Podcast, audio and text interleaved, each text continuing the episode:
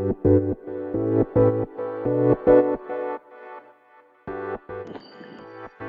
い、皆様こんにちは、荒木千恵です。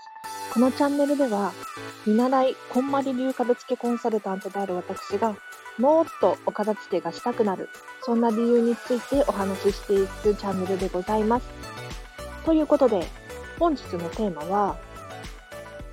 頭の中もすっきり片付けようという理由について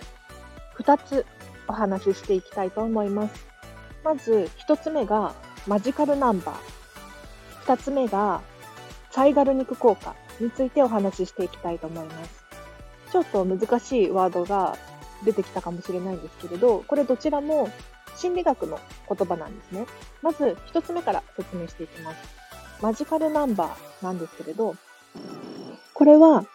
人が覚えられる情報の量のことを言います。で、人が覚えられる短期的な情報の量に関して言うと、7個プラスマイナス2個が限界だというふうに言われています。これがマジカルナンバーです。要するに、7のプラスマイナス2個なので、5とかから9、こう前後の情報しか一度に短期的には覚えることができないということです。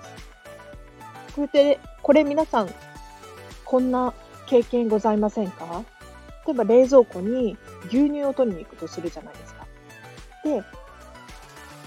冷蔵庫まで行ったにもかかわらず、何を取りに来たんだっけ？あれなんだっけ？っていう経験ありませんか？これが、いわゆるマジカルナンバー、短期的な記憶の量なんですけれど、要するに、冷蔵庫に牛乳を取りに行く間に、何か情報が入ってきてしまっている。もしくは、思い出していることによって、マジカルナンバーが、えっ、ー、と、多くなってしまって、記憶が消えていってしまう現象なんですよ。なので、えっ、ー、と、短期的に覚えられる情報の量っていうのは7プラスマイナス2個が限度なので、これを、これ以下にすることによって頭の中がすっきりしてきますよという話です。例えば、もう覚え、覚えきれそうにないなと思ったらメモを取る。ですとか、マルチタスクをやめる。どういうことかというと、同時にたくさんのことをこなすのではなくて、シングルタスク、一つずつこなしていくっていうことが非常に重要になってくると思います。で、二つ目です。サイガル肉効果について説明していきます。これも心理学の言葉なんですけれど、どういうことかというと、人は中断しているもの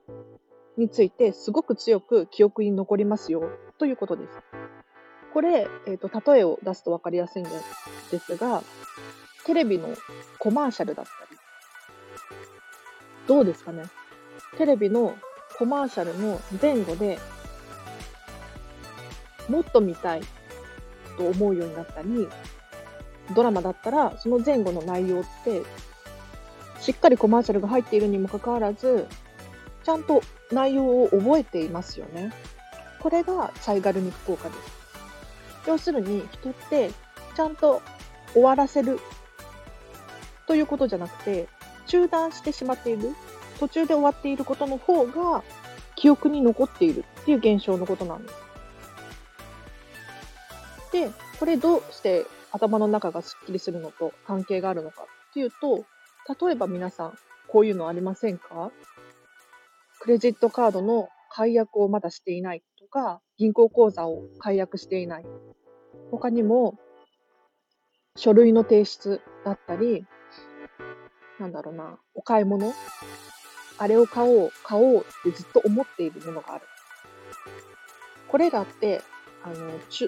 中断しているものなんです。なので、脳ってそれを強く記憶に残ってしまうんです。これによって、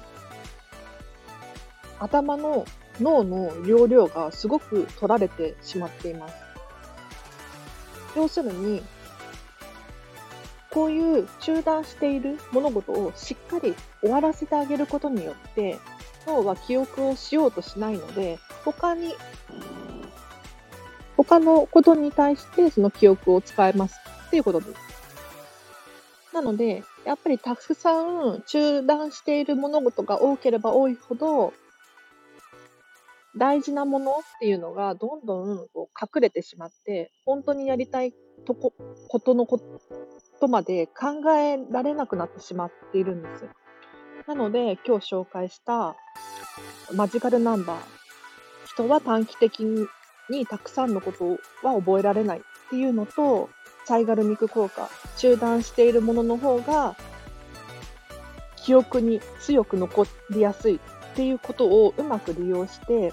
すっきり頭の中を片付けましょうというお話でした。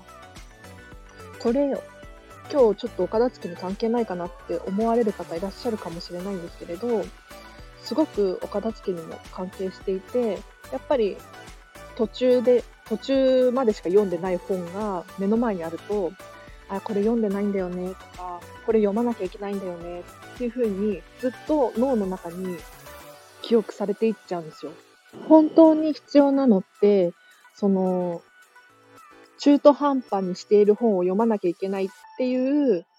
情報じゃなくって、その本の中の情報のはずなのに、読まなきゃいけない、読まなきゃいけないっていうふうに、ずっと、ずっと考えてしまっている。